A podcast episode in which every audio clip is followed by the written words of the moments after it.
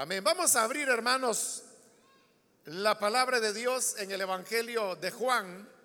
Busquemos el capítulo número uno, donde vamos a leer los versículos que continúan en el estudio que estamos desarrollando en este Evangelio. La palabra de Dios en el Evangelio de Juan, capítulo 1, versículo número 35 en adelante, nos dice, al día siguiente, Juan estaba de nuevo allí con dos de sus discípulos. Al ver a Jesús que pasaba por ahí, dijo, aquí tienen al Cordero de Dios. Cuando los dos discípulos lo oyeron decir esto, siguieron a Jesús. Jesús se volvió y al ver que lo seguían, les preguntó, ¿qué buscan? Rabí, ¿dónde te hospedas? Rabí significa maestro. Vengan a ver, les contestó Jesús. Ellos fueron pues y vieron dónde se hospedaba y aquel mismo día se quedaron con él. Eran como las cuatro de la tarde. Andrés, hermano de Simón Pedro, era uno de los dos que al oír a Juan habían seguido a Jesús. Andrés encontró primero a su hermano Simón y le dijo, hemos encontrado al Mesías, es decir, el Cristo. Luego lo llevó a Jesús, quien mirándolo fijamente le dijo, tú eres Simón, hijo de Juan, serás llamado Cefas, es decir, Pedro. Hasta ahí dejamos la lectura, pueden tomar sus asientos, por favor.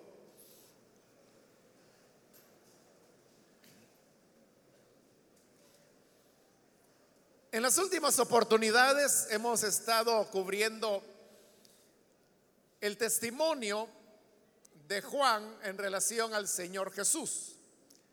Y dijimos que este testimonio está dividido en tres partes y cada parte es señalada por una referencia al tiempo que el Evangelio hace. En el versículo 19, que es donde tenemos la primera parte, tenemos la narración de lo que sucedió. En el 29, donde comienza la segunda parte del testimonio de Juan, dice al día siguiente. Es decir, estamos ya en el segundo día del testimonio.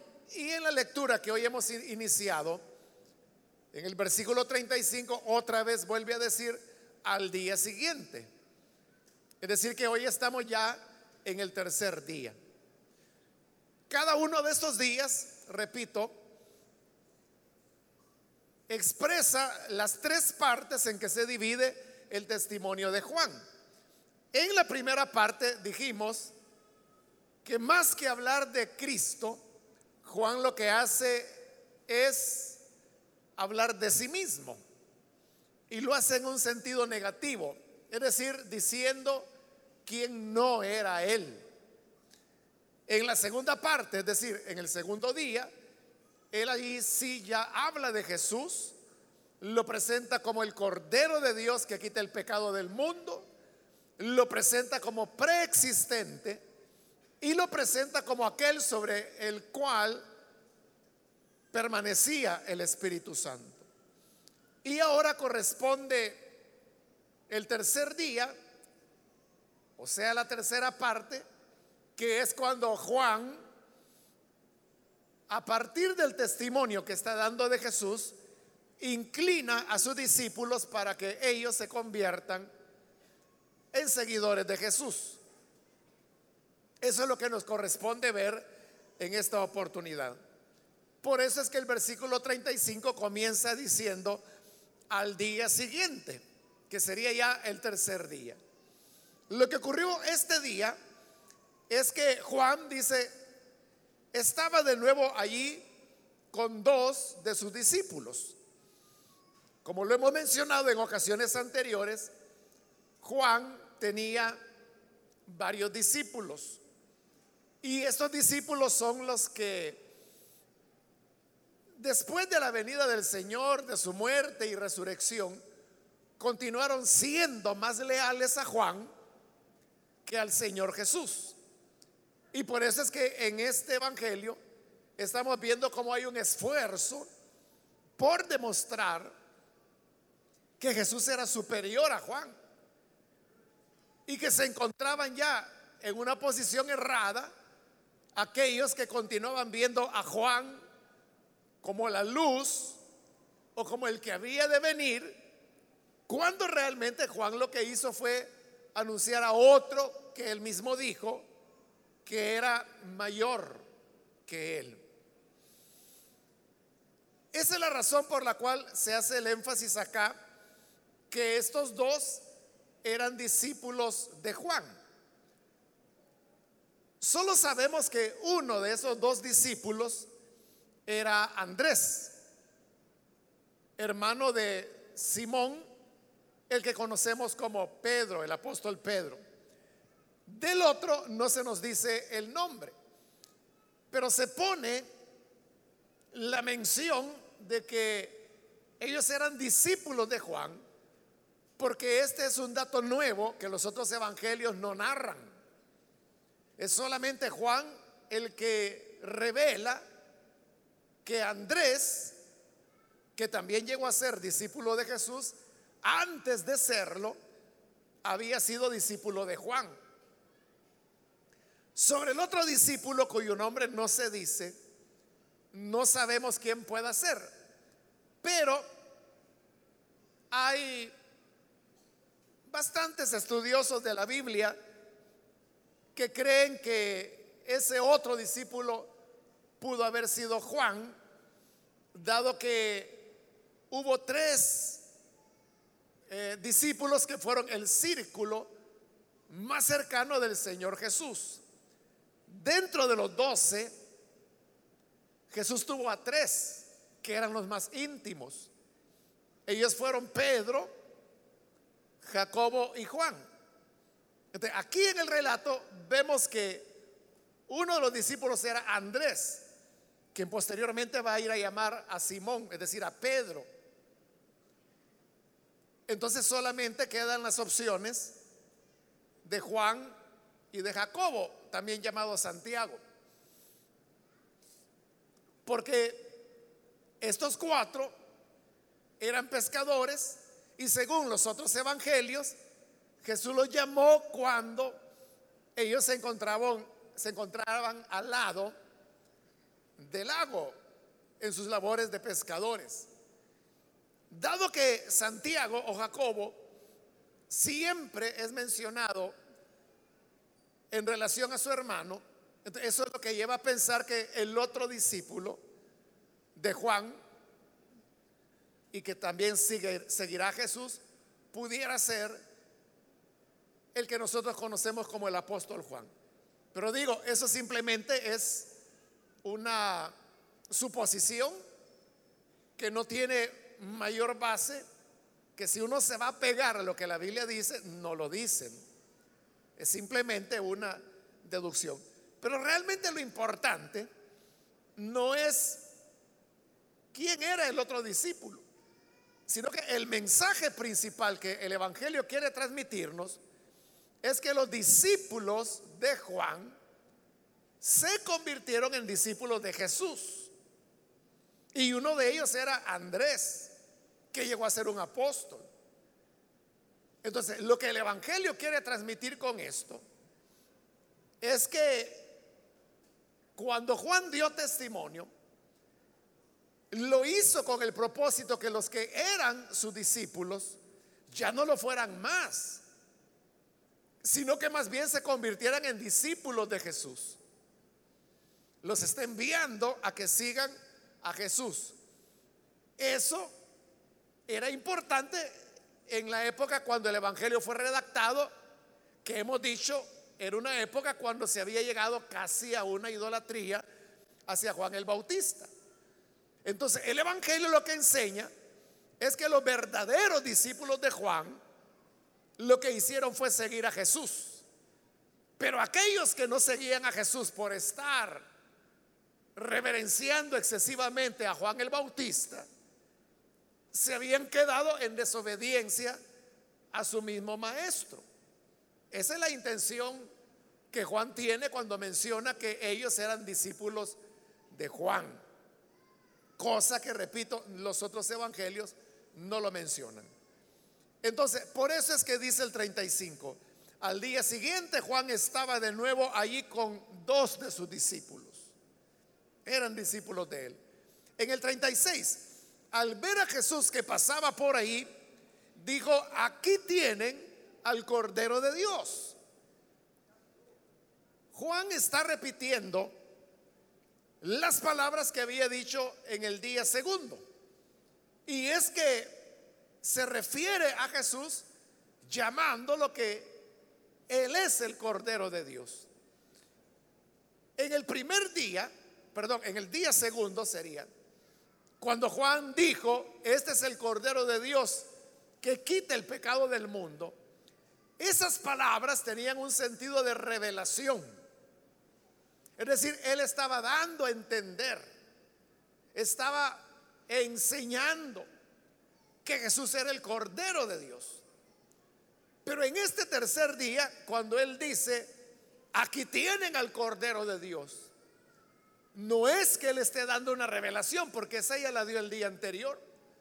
Lo que él está haciendo es reafirmando lo que un día antes había dicho. Y la razón de reafirmarlo es para hacer ver a sus discípulos, entre los cuales estaba Andrés y el otro cuyo nombre no sabemos, que se dieran por enterados que ese era aquel de quien Juan había hablado, cuando dijo que el que venía detrás de él era superior a él y que él no era digno ni siquiera de desatar la correa de su sandalia. Entonces lo que está haciendo es presentar a Jesús como aquel a quien él había anunciado, a quien todos esperaban, a quien los mismos discípulos de Juan, que habían recibido esa enseñanza, que venía alguien al cual Juan solo le estaba preparando el camino. Entonces cuando él dice, he aquí el Cordero, aquí está el Cordero de Dios, era la palabra de invitación, podríamos decir, para que ellos se convirtieran en seguidor de Jesús. Y ellos así lo entienden. Por eso es que dice el versículo 37, cuando los dos discípulos le oyeron decir esto, siguieron a Jesús. ellos entendieron perfectamente a qué se refería Juan cuando dijo, aquí está el Cordero de Dios. Entendieron que era una invitación que Juan el Bautista les hacía para que siguieran a Jesús. Y es lo que ellos hacen. Habiendo oído esas palabras de su maestro, de Juan, dice que comenzaron a seguir a Jesús.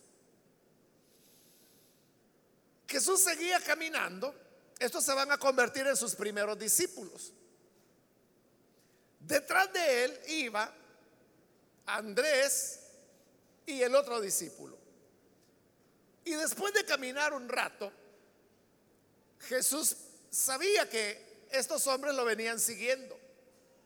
Entonces Jesús se detiene y dice el versículo 38, Jesús se volvió y al ver que le seguían, les preguntó, ¿qué buscan?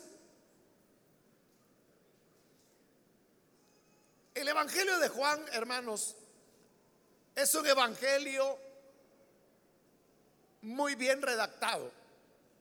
Y cuando digo muy bien redactado me refiero a que su composición literaria es muy cuidadosa. Y por eso es que es importante esa pregunta que Jesús hace, que buscan. ¿Por qué es importante? Porque esta es la primera vez que Jesús habla en el Evangelio de Juan. Cuando comenzamos y vimos la introducción al Evangelio de Juan, a lo mejor recuerda que yo le mencioné que hay una similitud entre los primeros capítulos del libro de Génesis y el capítulo 1 del Evangelio de Juan. Comenzando no solo por el hecho que el versículo 1 de cada uno de los dos libros comienzan con exactamente las mismas palabras. El Evangelio de Juan comienza diciendo, en el principio. Y Génesis comienza diciendo, en el principio.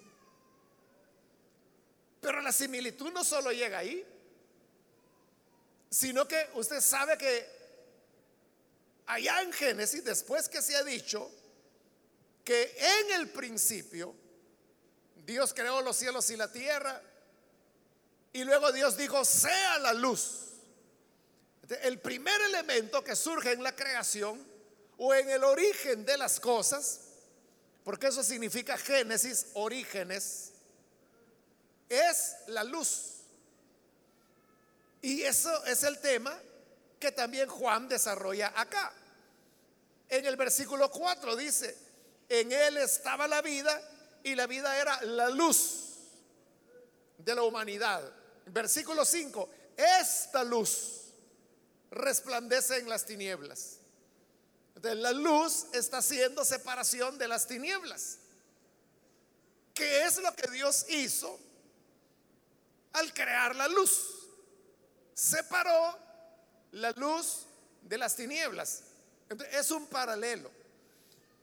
Luego, hermanos, continúa también lo que le mencioné acerca de, los días se nos habla de siete días, bueno, seis días de creación en el Génesis y el séptimo es el descanso.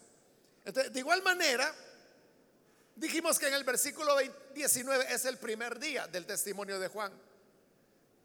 En el 29 dice al día siguiente, ahí van dos días. En el 35, al día siguiente van tres días versículo 43, al día siguiente, ahí llegamos ya a cuatro. Y en el versículo 1 del capítulo 2 dice, al tercer día, o sea, tres días después, cuatro más tres, son los siete días.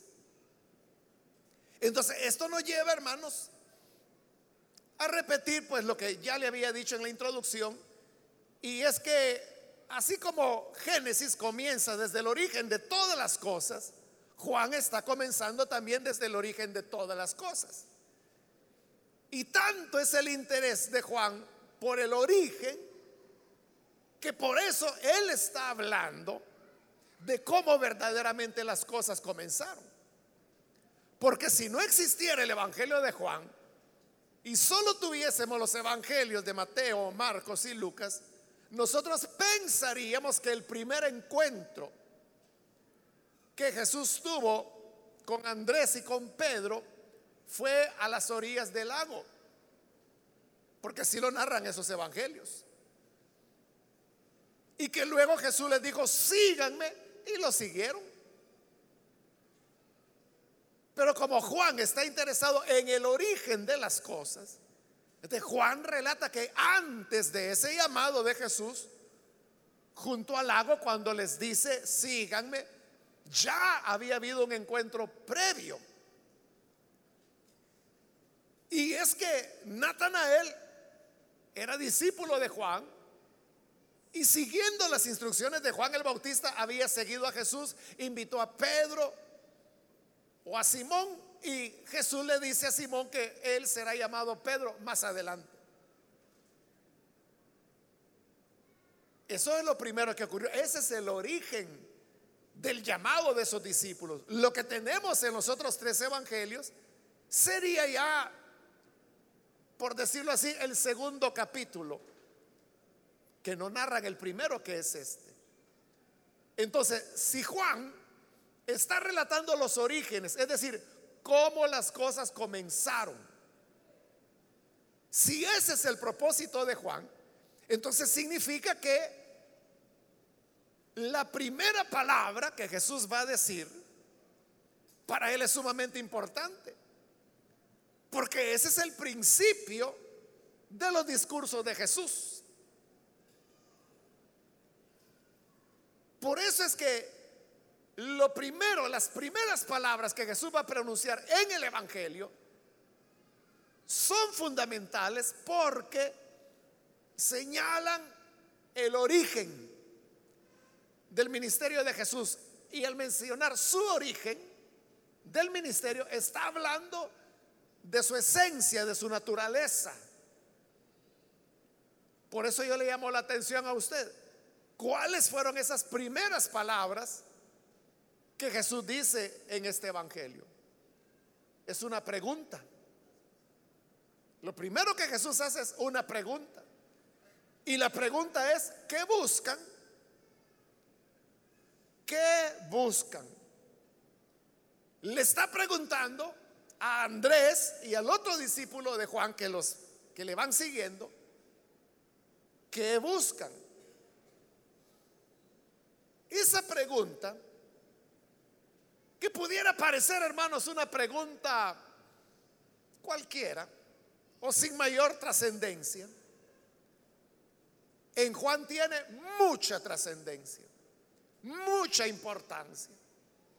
Porque de otra manera no la hubiera colocado Juan como el origen o el principio de las palabras de Jesús. Y ya le he dicho en otras ocasiones, en el Evangelio de Juan tenemos a un Jesús muy hablador. Contrario a los otros tres evangelios, que el Jesús de los de Mateo, Marcos y Lucas es un Jesús que casi no habla que habla palabras, frases muy cortas. Pero en Juan es un Jesús que da largos discursos, largas oraciones. Capítulo 15, 16, 17 es Jesús hablando. Tres capítulos enteros. Eso sin tomar en cuenta los otros discursos acerca que Él es la luz del mundo, que Él es el pan que descendió del cielo, que Él es el buen pastor. O sea, todos esos discursos se encuentran en el Evangelio de Juan. Entonces, la pregunta no la podemos pasar como cualquier ocurrencia que Jesús les dijo a ellos. Hay un propósito teológico que el Evangelio persigue al colocar como la primera palabra que Jesús pronuncia la pregunta que buscan. ¿Cuál es el sentido teológico? La pregunta es sumamente importante, hermanos.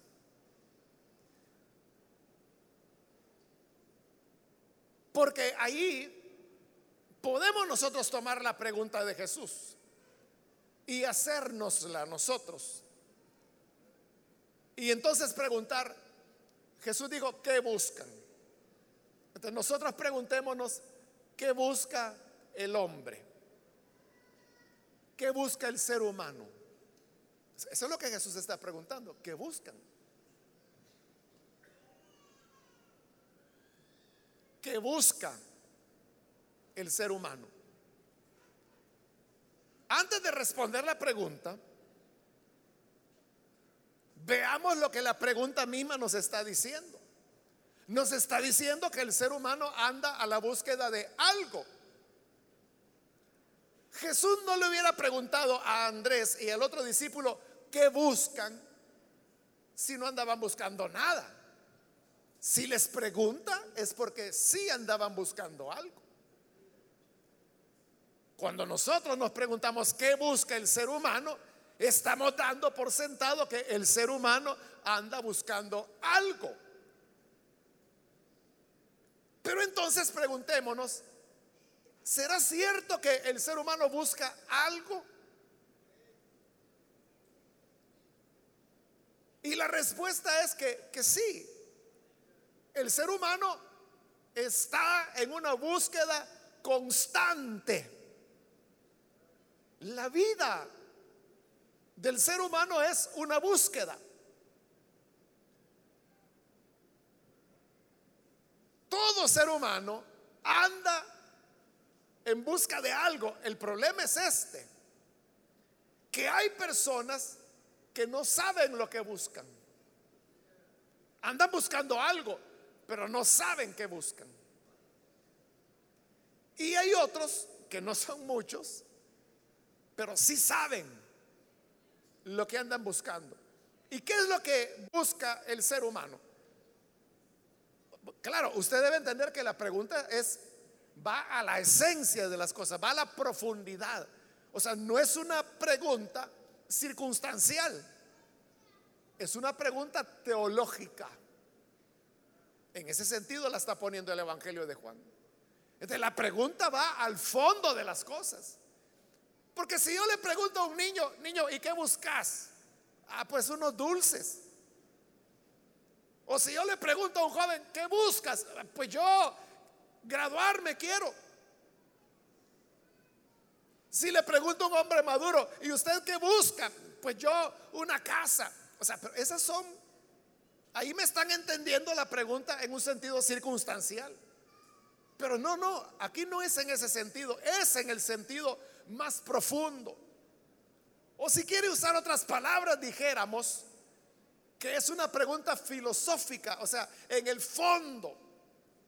El hombre puede querer dulces, puede querer un, diploma, puede querer un viaje, puede querer casarse, puede querer una casa, puede querer ir a la playa, Pero detrás de todas esas cosas hay una búsqueda más profunda del ser humano y que la tiene desde el momento del nacimiento hasta el día de la muerte. ¿Y qué es lo que busca el ser humano? La búsqueda más profunda es lo que ellos le van a decir. Ellos, ahí está la respuesta. Jesús les pregunta, ¿qué buscan? Y ellos responden, rabí, ¿dónde te hospedas? Juan aclara que la palabra rabí significa maestro. Y Jesús le dirá, ah, ustedes lo que quieren es saber dónde yo me hospedo. Vengan entonces y vean. Y llegan a la casa donde Jesús se hospedaba y dice que se quedaron con él. Entonces, de nuevo, ¿qué buscaban? ¿Qué buscaba Andrés y el otro discípulo? Estar con Él, morar con Él, vivir donde Él vivía. Eso es lo que el hombre busca. Esa es la búsqueda más profunda del ser humano. El ser humano no fue creado para el dinero, para las posesiones. El ser humano no fue creado para las experiencias puramente terrenas. El ser humano tiene una vocación más profunda, una necesidad más honda. Es una necesidad, un vacío, una sed.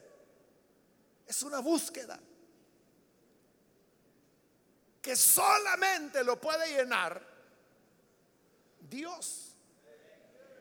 Solamente lo puede llenar el morar, estar con Él.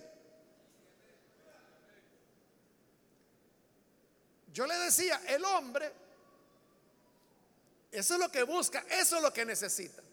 Pero a veces el hombre no sabe que eso es lo que busca. Y como no sabe lo que busca, se equivoca en la búsqueda. Yo eso lo he ilustrado en otras ocasiones. Que si usted ve a alguna persona que anda buscando algo por ahí y revisa todas las cosas y usted dice, oiga, ¿y qué anda buscando? Porque usted le quiere ayudar. ¿Qué anda buscando? No sé. ¿Cómo le ayuda? Porque está difícil encontrar, no sé, ¿verdad? Eso le ocurre al hombre. El hombre lo que tiene es una necesidad de Dios, pero a veces el hombre no lo sabe. Como no lo sabe, ahí es donde se pierde. Y entonces cree que lo que busca es ir a la discoteca, bailar hasta las 2 de la madrugada si es que no le meten un balazo antes. Otros creen que lo que buscan es disfrutar y entonces recurren. En ese disfrutar para ellos es escapar de la realidad. Y para escapar de la realidad consumen alcohol, consumen drogas. en su búsqueda buscan las drogas.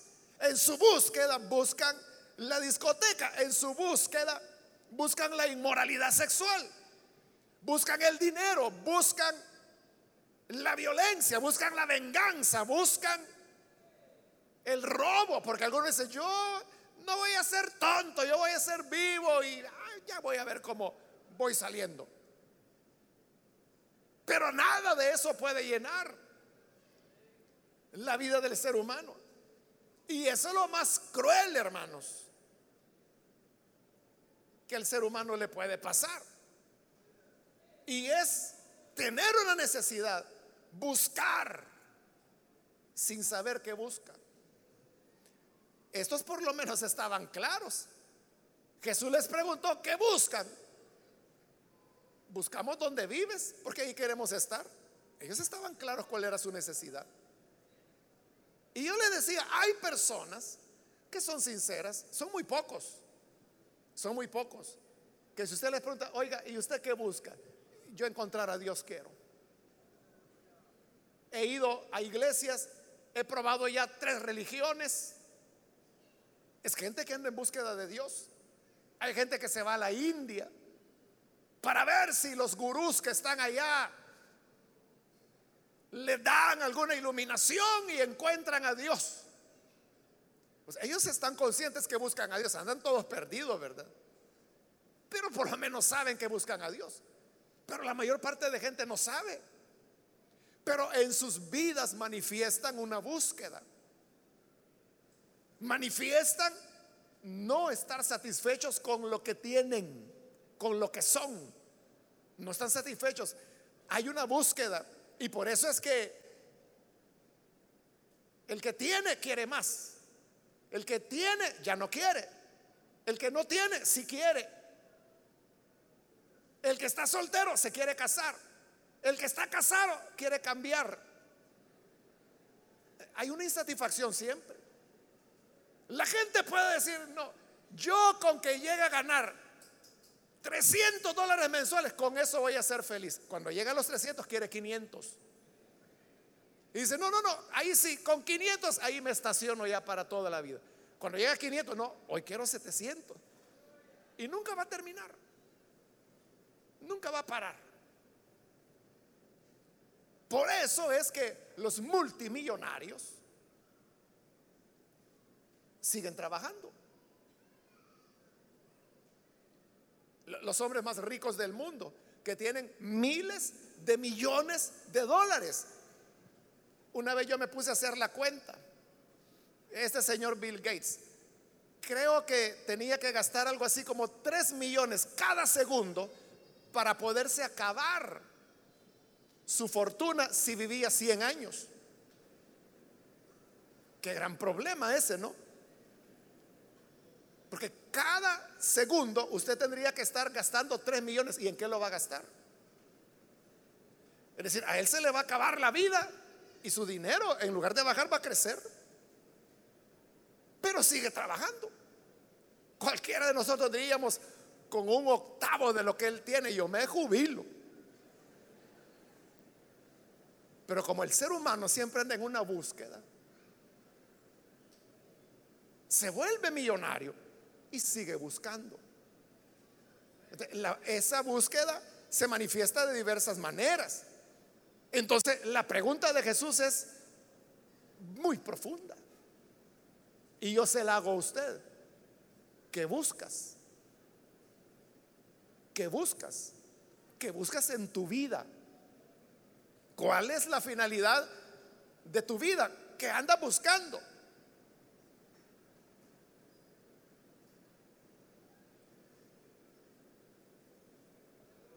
Ya hermanos, en varias ocasiones le he compartido cómo fue que el Señor en su misericordia me llamó al Evangelio.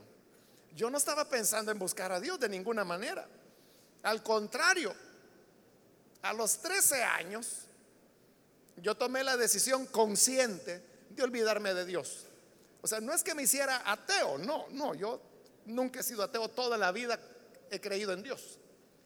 Pero decidí olvidarme de Él, es decir, que Él existía, olvidarme de lo que su palabra pedía, porque yo consideraba que era imposible agradar a Dios. Eso era mi debate o mi crisis interna, el no poder cumplirle a Dios. Entonces yo dije, bueno, yo no voy a pasar toda la vida en angustias. Entonces, no, mejor hasta aquí llegó, dije yo, y decidí olvidarme de Dios. Y yo recuerdo, hermanos, que fue una decisión que la tomé así, como le acabo de decir, con mucha conciencia, después de haberlo pensado bien. Y yo decía, maduramente, pero me doy cuenta que solo 13 años tenía, que era un niño, ¿no? Pero bueno, esa fue la decisión y lo hice. Me olvidé de Dios hasta los 17 años.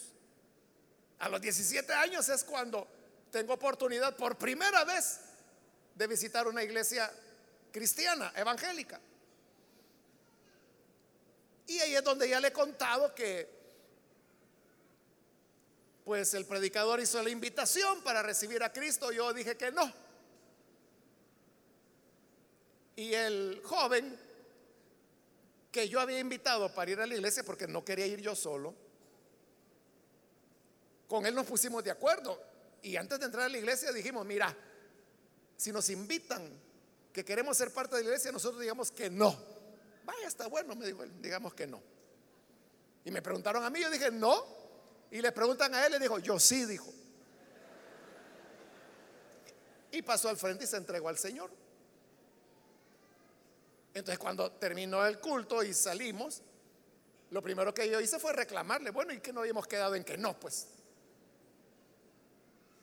Y él me dijo, es que me dijo, yo sentí algo que no pude decir que no, no pude contenerme.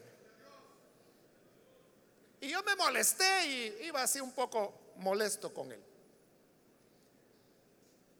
Pero ya llegando allá al reloj de flores, que no funciona, pero ahí está todavía.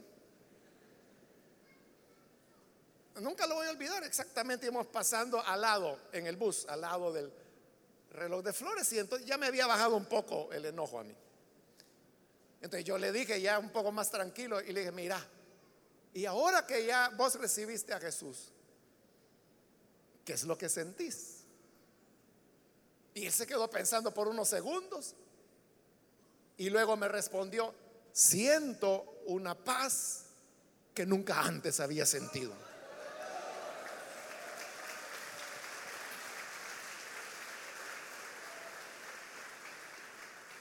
aquí viene lo que yo le quiero decir. Cuando yo lo oí, que él me dijo eso, siento una paz, cuando él dijo la palabra paz, yo dije, eso es lo que yo he andado buscando. Y que no sabía que lo buscaba. Dije yo, eso es lo que yo he andado buscando. Porque mi vida había sido un poco loca. Solo tenía 17 años en ese momento. Locuras así de adolescente. Pero era una vida así un poco caótica. O sea, mis padres creían que yo solo estudiando pasaba. Y no era cierto. Lo que ocurre es que nunca salí mal en las notas, pero siempre llevaba notas excelentes. Ellos creían que solo estudiando pasaba, y es lo que menos hacía yo, más bien nunca lo hice. porque tenía una búsqueda. Ese es el punto. Yo no sabía que andaba buscando algo. Pero en esa vida disparatada, o sea, yo me doy cuenta y me di cuenta en ese momento que yo había andado en una búsqueda. Y yo no sabía que andaba en búsqueda y menos sabía qué buscaba. Pero cuando él dijo paz, yo dije, eso es lo que yo he andado buscando. Y en ese mismo momento fue que yo le dije, no pasa el próximo domingo sin que yo me entregue al Señor. Y así fue. El siguiente domingo fue cuando yo hice mi, mi entrega al Señor. Eso le pasa al ser humano. ¿Qué buscas? El hombre no sabe. La mayor parte de hombres no saben. Primero no saben que tienen una búsqueda. Pero si usted examina su vida, vea cómo ha sido su vida. Quizás es una vida caótica o una vida un poco loca, como, como lo era la mía, que a mí el Señor no me permitió ser tan loco, no, porque rápido me salvó. Gracias a Dios. Pero tal vez usted tiene años de andar rebotando. Pero yo lo que le digo es, vea su vida. ¿Se acuerda de aquel trabajo? Que era buen trabajo, pero un día amaneció sin ganas de ir a trabajar y dijo, que ese viejo, mi jefe ahí que se quede, yo no voy. Y no fue. Y el día siguiente lo despidieron. Eso fue hace como 10 años y usted dice, de verdad que yo estaba loco.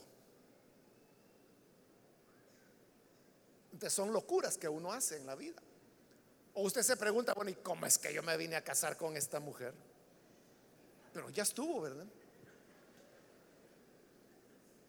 O usted dice, ¿cómo es que yo me metí en ese negocio? ¿Cómo se me ocurrió vender la casita para invertir en un negocio que a los dos meses había fracasado?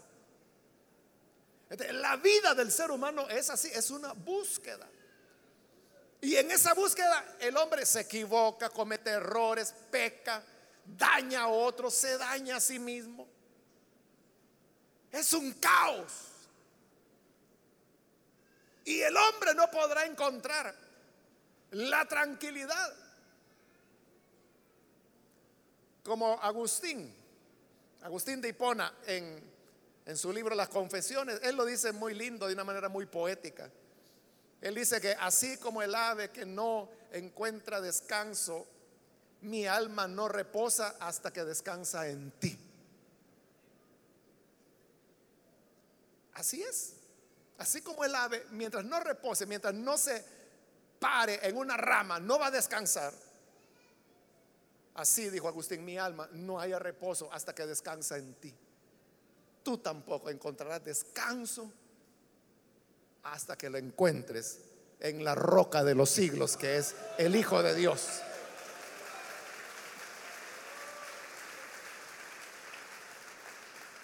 Ese era el sentido de la pregunta. ¿Qué buscan? ¿Qué buscan? Les preguntó Jesús.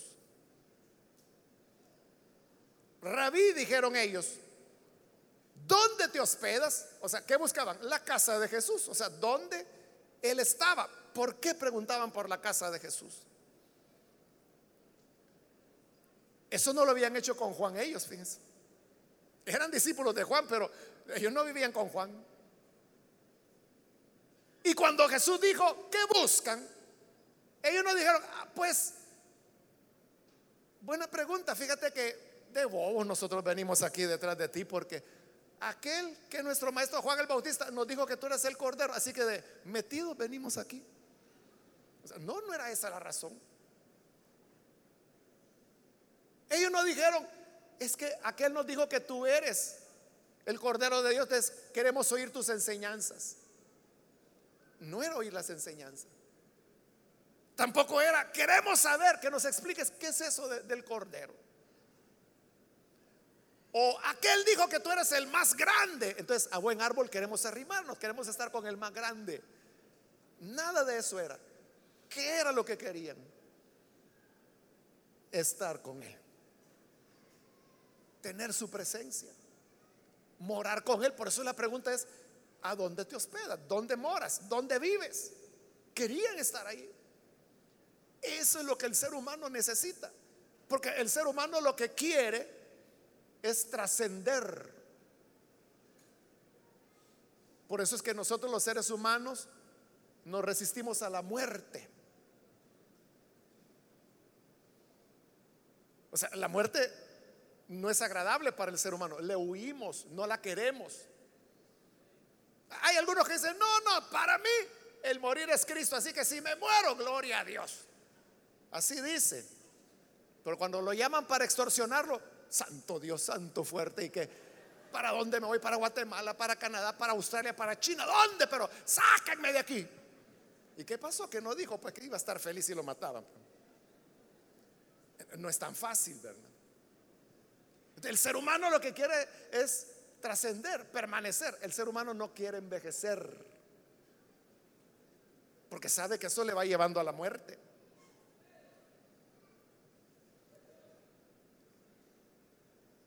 Por eso el hombre sabe que estando con el Señor, ahí hay vida, ahí hay plenitud, ahí hay eternidad, ahí hay salvación. Eso es lo que verdaderamente necesitamos. Más que todo el petróleo de, Kuwait. Lo que queremos es la presencia del Señor. Morar con Él. Estar en su casa más que todos los diamantes de África. Lo que queremos es, Señor, ¿a dónde te hospedas? ¿Dónde te hospedas? Porque ahí queremos ir.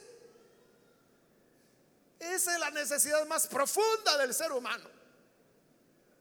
El muchacho cuando está enamorado le dice a la novia, sin ti no puedo vivir. Mentira, sí. Saber cuántos años vivió sin ella.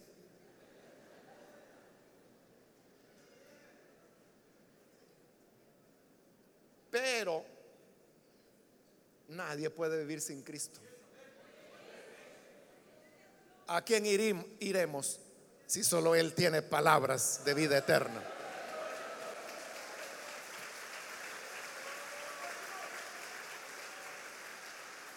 Así es, uno puede perderlo todo y, pensar. Yo me acuerdo de una hermana ya señora con sus hijos adultos y un día platicando con ella, ella me dijo, ella me tenía mucha mucho cariño y mucha confianza. Y me dijo, mire Mario, me dijo, yo lo que le pido al Señor es que no se vaya a llevar a ninguno de mis hijos, que mejor me lleve a mí primero, porque el dolor, me dijo, de perder a uno de mis hijos, tenía nueve, yo no lo voy a soportar. A los pocos meses de esa plática, muere uno de sus hijos y de una manera trágica, muy dolorosa.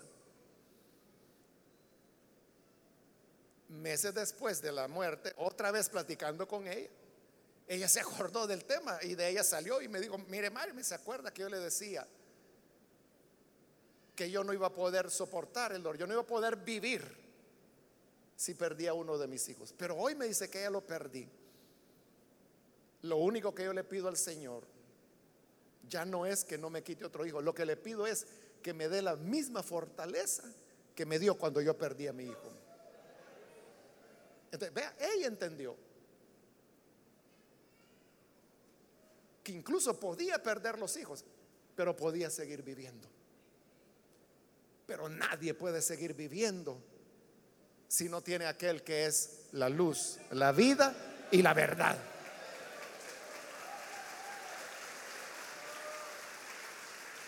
Entonces, debemos buscarlo. Como ellos dijeron, ¿a dónde te hospedas? Versículo 39, Jesús respondió, vengan a ver. Y eso es lo que Jesús va a hacer en todo el Evangelio. Vengan y vean. Allá en el capítulo 7, cuando va a dar el sermón del agua viva, Él dice, el que quiera, venga y beba. Jesús en todo el Evangelio se la va a pasar diciendo, vengan, vengan. Y es lo que le dice acá. ¿Qué quieren? Saber a dónde te hospedas. Vengan. Porque el camino en el cual vamos a encontrar la respuesta a nuestra búsqueda existencial siempre es ir a Jesús.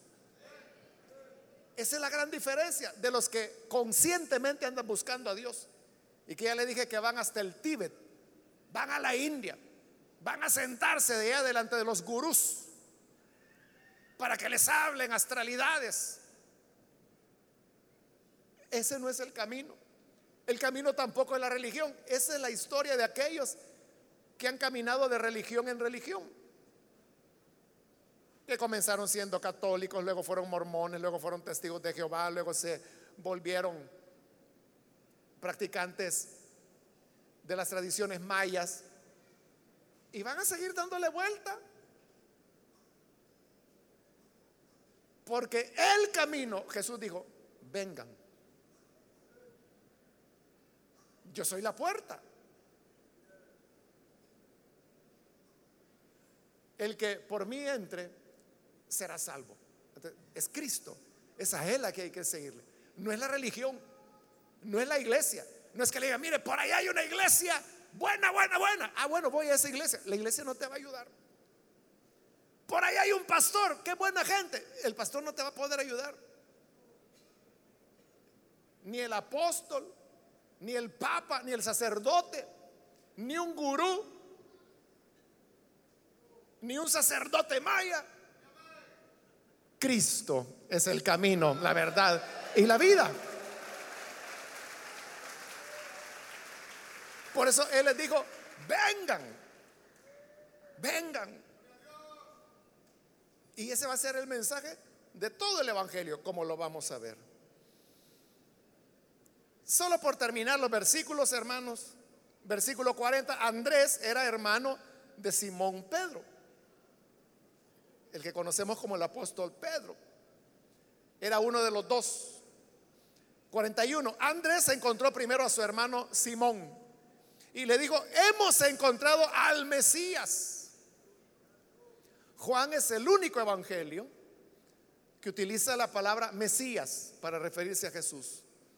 Y solo lo hace tres veces. Esta es la primera. Entonces le dice a Pedro, hemos hallado al Mesías. Lo hemos encontrado. Entonces, 42, lo lleva a Jesús. Jesús lo mira fijamente a Simón y le dice, tú eres Simón, hijo de Juan. Será llamado Cefas, es decir, Pedro.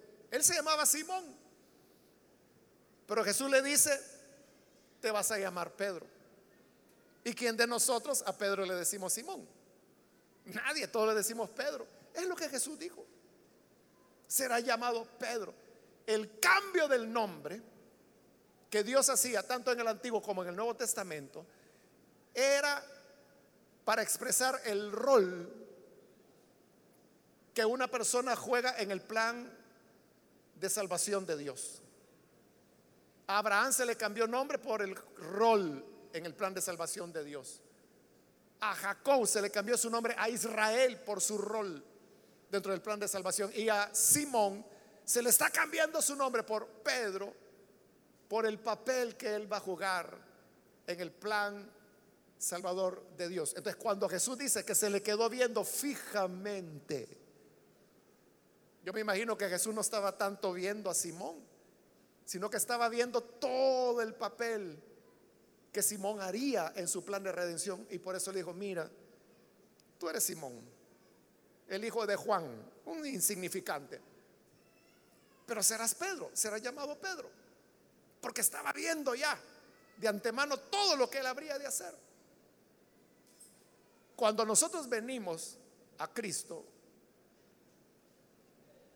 Él ve en nosotros la potencialidad que tenemos y Él sabe en qué nos va a ubicar, porque todo ser humano,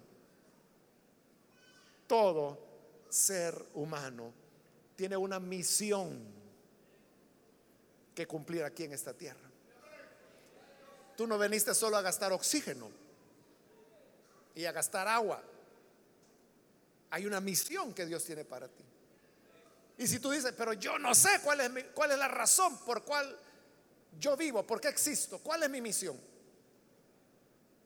andas en búsqueda. Pregúntate, ¿qué buscas? Y la respuesta es morar con Jesús estar con Él siempre. Si vienes a Jesús, porque le digo, entonces vengan, vengan. Si eso quieren morar conmigo, vengan.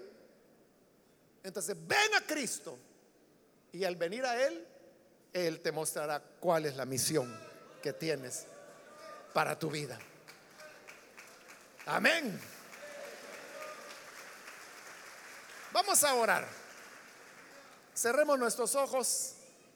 Padre, te damos las gracias por las personas que están aquí al frente y por aquellos que a través de televisión, radio, a través del internet están abriendo sus corazones para creer a tu palabra. Tú nos invitas a venir a ti.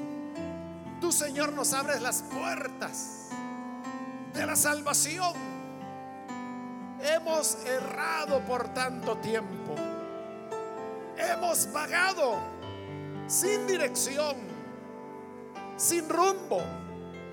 Mas ahora, Padre, podemos venir ante ti y encontrar la vida, la salvación, la razón del existir. Y eso es morar a tu lado, estar a tu lado para siempre. Oh Dios, que así sea. Quédate con nosotros. Quédate siempre con nosotros. Es nuestra oración por Jesús nuestro Señor. Amén.